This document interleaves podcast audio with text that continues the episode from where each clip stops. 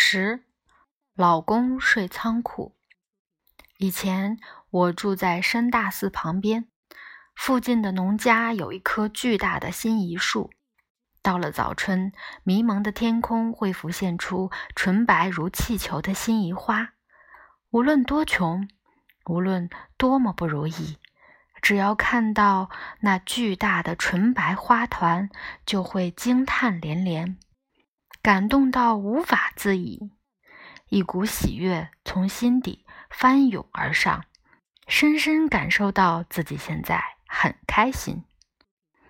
当花瓣开始飘落，我已经在期待明年的心仪花了。有一年，我怎么都找不到这棵心仪树，原来是被砍掉了。为什么？为什么？我茫然地搜寻着空虚的春空，接着好几年，只要经过这里，我的眼睛都会往天空上去搜寻，确认那莫大的喜悦确实被砍掉后，万分失落。这里的春天是一起来的，山峦宛如在忍笑，慢慢膨胀起来。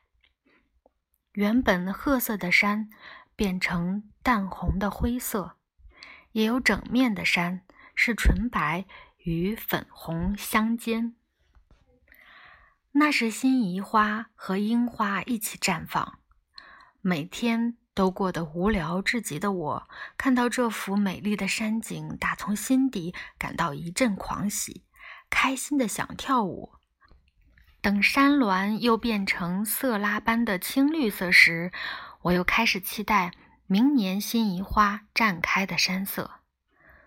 想到我死了以后，百花燃放般的春山也会继续含笑矗立，辛夷花和樱花也会照常绽放，我就觉得死不瞑目。广永先生和他的太太暖子。说要来这个村子盖自己的房子，只有我知道我是多么的欢喜雀跃。他们夫妻从找土地开始，广永先生是凡事都要做的很彻底的人，转眼间就比我更清楚这一带的地理环境，甚至还告诉我去超市的快捷方式。广永先生非常执着。他要一块能看到浅间山前面宽广的土地。据说德川家的后裔就住在这种景观之处。我想去问德川家的后裔，这块土地是怎么弄到手的？结果被一只白狗狂吠，只好去问房屋中介。这位房屋中介就是阿成。阿成说：“我最近没有卖土地吧？对不对，明美？”还回头问他太太：“今年卖了一块吧，没水没电的地方，一百五十万，卖给了一个律师。他们在那儿盖房子住，就是有这种怪人，说那种地方比较好。”我和阿成夫妇莫名成了好朋友。我请阿成带我们去看土地，他说这块土地不太好，找更温暖的地方比较好。去看大岩石，几乎占了一半的土地。他敲着岩石，哈哈大笑。这块岩石怎么办？过了半年，太太暖子越来越不耐烦，不管带他去看哪块地。他都大声吼叫：“我要这里就好！这块很棒的竞标土地，可能要敲定时，大家开心的举杯庆祝。但阿成说，举杯庆祝不吉利哦。结果后来这块土地果然没有标到。管永先生来找阿成商量，说稍微提高价码，再去谈谈如何。”阿成斩钉截铁地说：“不要，我劝你还是死心吧。”就这样，几乎一年过去了。广永先生的执着似乎上达天庭。一年前，阿成曾说：“这块土地很不错吧？不过要等那个老爹死了才可以卖。”对呀，这块土地真的很不错。广永先生的眼睛发亮，那个眼神像是任性的小孩一心想要玩具一样。毕竟这里看得见浅间山。前面还是一片草原。广永先生继续问：“那个老爹快死了吗？”阿成说：“不可能啊！”我听了很生气。那就别带我们来看这种地方嘛。新年过后，倒是阿成的父亲死了。之后看了几块土地，不管看哪里。暖子都大叫：“哇，好棒哦，好棒哦！”但广永先生只是默默沉吟。嗯，后来不知为何，广永先生心心念念那块理想土地，竟然顺利敲定了。我决定不去问那个老爹是否死了。这次没有举杯庆祝。广永先生一开始就打算把别处的古民房移到这里。我们买到土地之前就翻山越岭，到处看古民房，而且在买到土地之前，广永先生就已经决定建筑师的人选了。广永夫妇和建筑师甚至跑到远至东北的地方。不断寻找古民房，不过我没跟他们一起去。我忘了是先买到土地还是先买到古民房的。他们给我看照片时，上面是一栋很旧、很大、稻草屋顶的农家古民房，还附带仓库。我不知道详细情形。但古民房的拆解和运送都是大工程，拆下来的柱子都要编号，拆解后还要熏蒸什么的，每一项工程都很惊人。不晓得广永先生的执着感动了上天，还是运气好，他们居然找到了二十几个学生志愿者来帮忙。拆解工程结束后，甚至有热心的土木工程公司的年轻老板帮忙做移动建筑的工作。今年到了春天，也开了满山的辛夷花和樱花。阿成和广永夫妇来我家时说，刚好有一棵很大的辛夷树开花了，要不要去看？我说要要要。他们就带我去看了，那是一棵长在农家院子里的辛夷树，远看和以前深大寺附近的那棵一样巨大。辛夷花开的仿佛身上洒满了白粉，整棵树也像气球一样，正值绽放时期。我们犹如身处梦幻中，看得如痴如醉。他们说要把这棵树砍了，我说我要等断根之后搬走。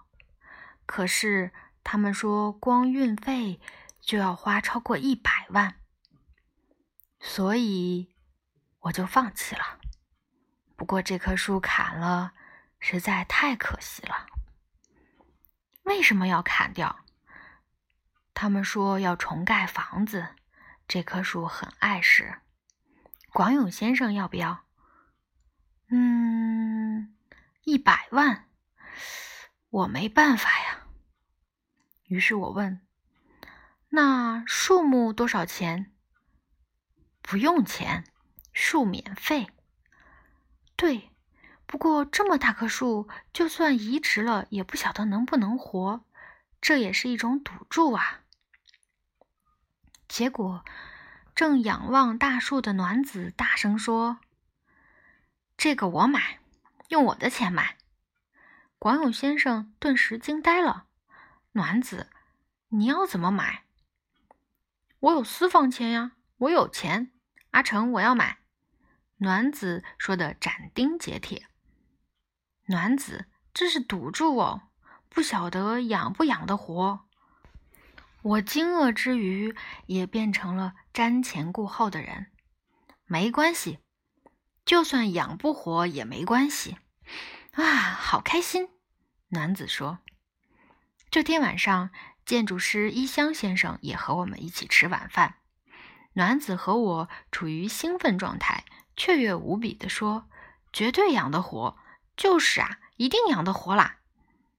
男人们说：“女人真的很吓人，胆量就是不一样。”我看得出，男人们打从心底里尊敬暖子，对他俯首称臣。人类。总是如此。只要有了那棵树，整个家就会气派起来。问题是要种在哪儿？于是他们决定在六月底移植这棵树。那天早上，我去看移植情况。一棵我从没见过的大树，根部用稻草仔细包裹的浑圆，树干用稻草扎实的裹起来。斜放在一台九吨的大卡车上，根部的直径有两个人高。当这棵树被起重机吊起来时，我和第一次看到美国大峡谷的时候一样，莫名的激动哽咽，热泪盈眶。稍早之前，阿成跟我说，植树店的师傅长得跟歌舞伎的演员一样，是个型男哦。我压根儿没放在心上，这回他指着那个师傅又说：“你看，那个就是歌舞伎。”我定睛一看，歌舞伎是个身材修长的中年男人，蓄着小胡子，在指挥手下做事。但我也只是嗯了一声，心神完全被大树吸引了。横放在地面上的大树又被起重机吊起来，放进巨大的洞穴，矗立了起来。看到这一幕，我像看到美国大峡谷似的，非常感动。当歌舞伎身手矫健地爬上大树时，我突然心头一惊，转头看暖子。暖子小声说：“天哪，居然！”穿胶底分趾鞋，简直是帅到犯规啊！歌舞伎的额头上还绑着手巾。我说：“那条手巾不是普通的手巾哦。”歌舞伎像没有体重似的，身轻如燕，在树上跳来跳去，指挥手下切除多余的树枝。完全没有多余的动作，简直像足球高手。当他张开大腿，单脚踩在上面的树枝，咻的又跳到另一根树枝上。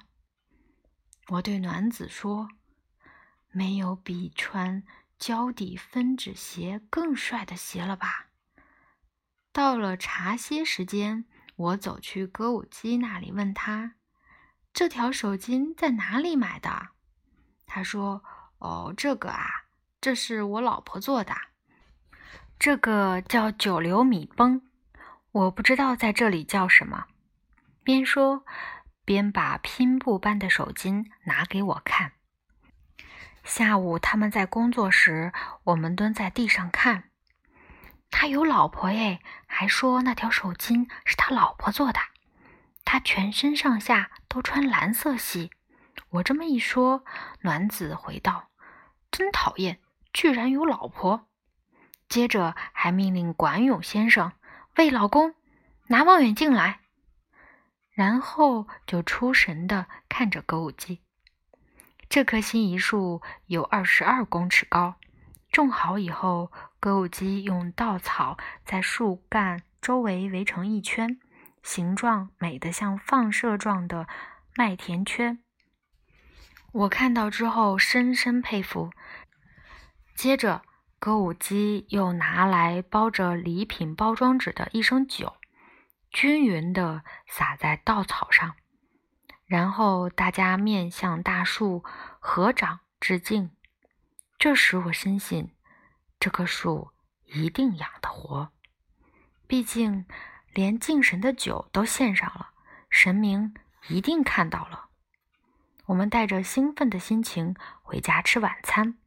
暖子满心期待地说：“我好希望春天赶快来，到时候我家院子会有这么大一棵心仪花哦。”还呵呵呵地笑着说：“那个师傅真的是帅翻了。”当我们女人兴高采烈的在聊那个师傅时，广永先生说：“我也有胶底分趾鞋哦。”暖子没有给他好脸色，可是你那个尾鱼肚，可是我也有手巾哦。